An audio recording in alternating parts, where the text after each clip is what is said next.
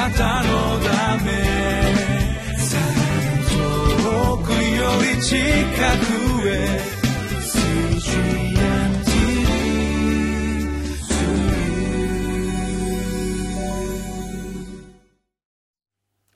皆さんお元気でしょうか？ホライズンコミュニティチャペルの塩島です。今日もこのリビングライフの時間がやってまいりました。今日のタイトルは心のあり方がその人の人格です。2019年1月19日今日の聖書箇所はマルコの福音書7章の14節から23節になります。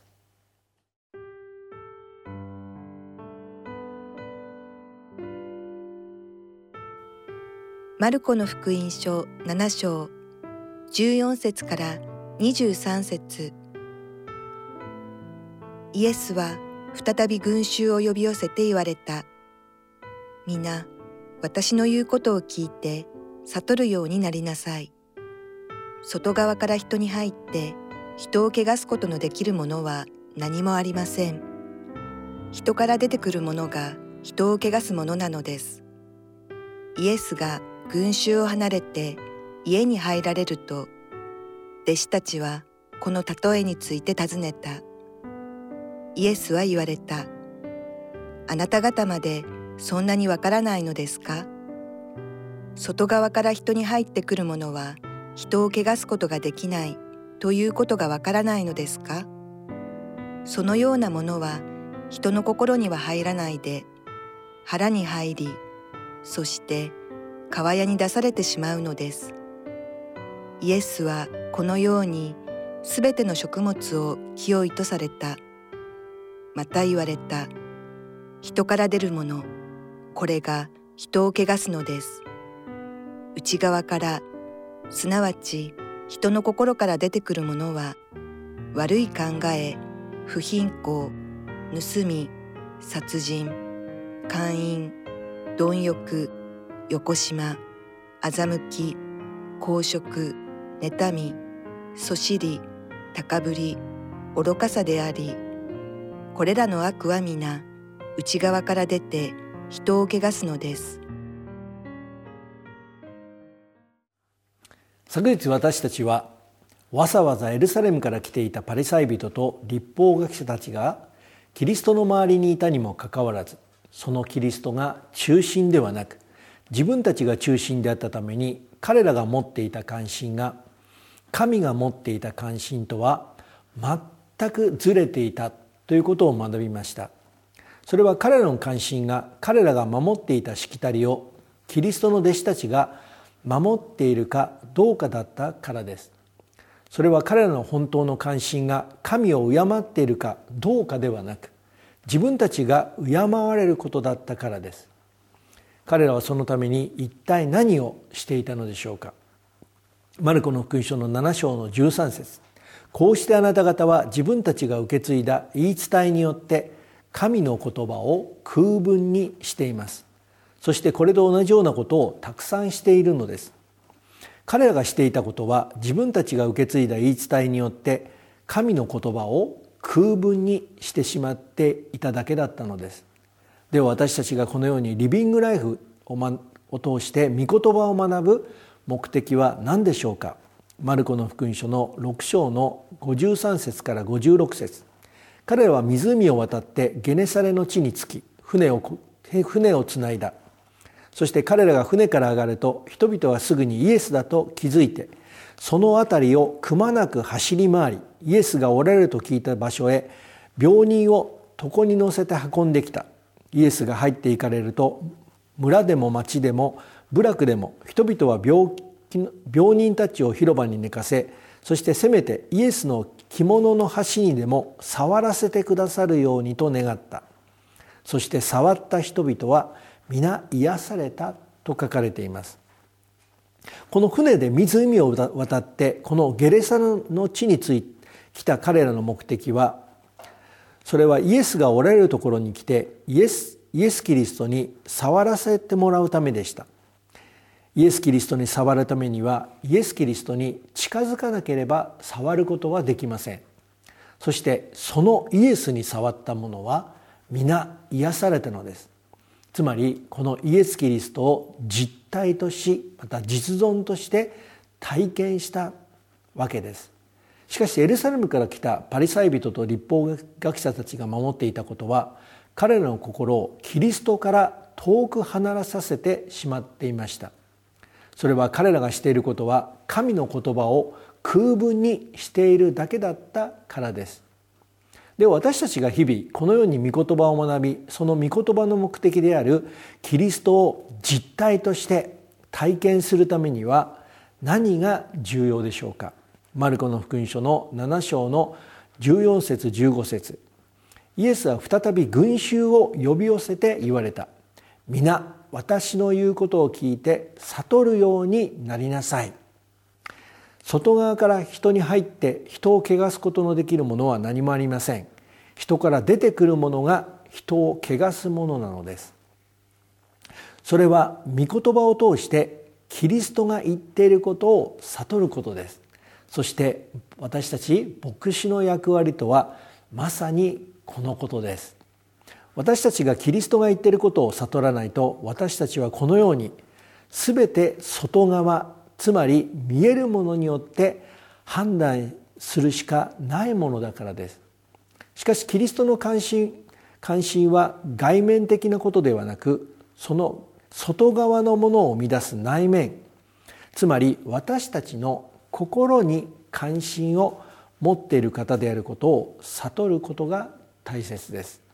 しかし弟子たちはこのキリストの言葉を悟るように聞くことができたのでしょうか。マルコの福音書の7章の17節から19節。イエスが群衆を離れて家に入られると弟子たちはこの例えについて尋ねた。イエスは言われたあなた方までそんなにわからないのですか？外側から人に入ってくるものは人を汚すことができない。ということがわからないのですか？そのようなものは人の心には入らないで腹に入りそして川屋に出されてしまうのです。イエスはこのように全ての食物を清いとされた。最もキリストの近くにいて多くの時間を共に過ごしている弟子たちはこのキリストが言っている言葉を聞いてなんと悟ることができませんでした。そのためキリストは何もわからないのですか？と2度も聞いていますね。ですから私たちがキリストを信じる。つまりキリストに触る。キリストを今も生きている方として体験するということはキリストが言ってることを悟ることが何よりも重要なんだということが分かります。そしてそのために私たち牧師がいるんですよね。ここでキリストはご自分が来られた目的が全ての食物を清いとすることのできる方であることを表すことです。しかし神がモーセを通して与えられた立法には汚れている食物や動物があるということを教えています。しかし私たちがこの新約聖書でキリストが言っていることを学ぶとその立法を成就するために来られた方であるということが分かります。立法とはまさにキリストがこのように言っているようにキリストが全ての食物を記憶することができる方であるということを悟るために与えられたものです。そのことがヘブル人の手紙にこのように書かれています。ヘブル人の手紙の10章の一節。立法には後に来る素晴らしいもの。つまりこのキリストの素晴らしさが表される。その影はあってもその実物はないのですから。立法は年ごとに絶えず捧げられる同じ生贄によって神に近づいてくる人々を完全にすることができないのです。立法が与えられた目的は立法では清くないと言われた食物を全て清くすることができるキリストの素晴らしさを示すためにあるんです。今日もこの立法には決してできないことをしてくださるこの主を見上げてまいりましょう。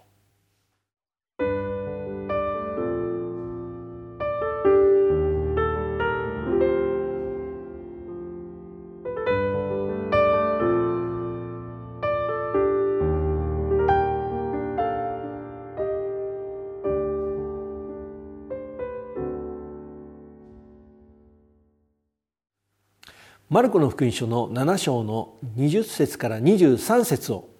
お読みいたします。また言われた人から出るものこれが人を汚すのです。内側からすなわち人の心から出てくるものは悪い考え不貧困盗み殺人姦淫貪欲横島欺き公職妬みそしり高ぶり愚かさでありこれらの悪は皆内側から出て人を汚すのです。さらにキリストの言葉を聞いても悟れない弟子たちに向かってこのように言われました。それは立法が示しているものは外面的なものではなく人から出るものが人を汚す影響力をもたらすことです。なぜなら立法というのは私たちの本質が罪であるということを表すために与えられたものです。そしてその罪の影響がこのような神から離れているということが現れることをしてしまうのです。しかしキリストはこの立法にはできないことを私たち一人一人にもたらすことができる素晴らしい方であることを表すことが目的なのです。なぜなら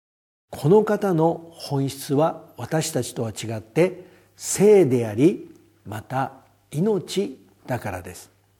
今日もこの方の素晴らしさに預かるための生涯に導いて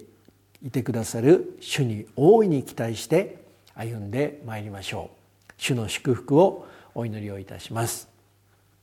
愛する天皇お父様私たち一人一人がこのキリストの素晴らしさを体験するために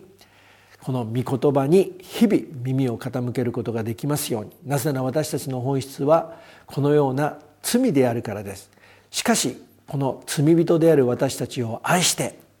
あなたの本質である生であり命であるがゆえに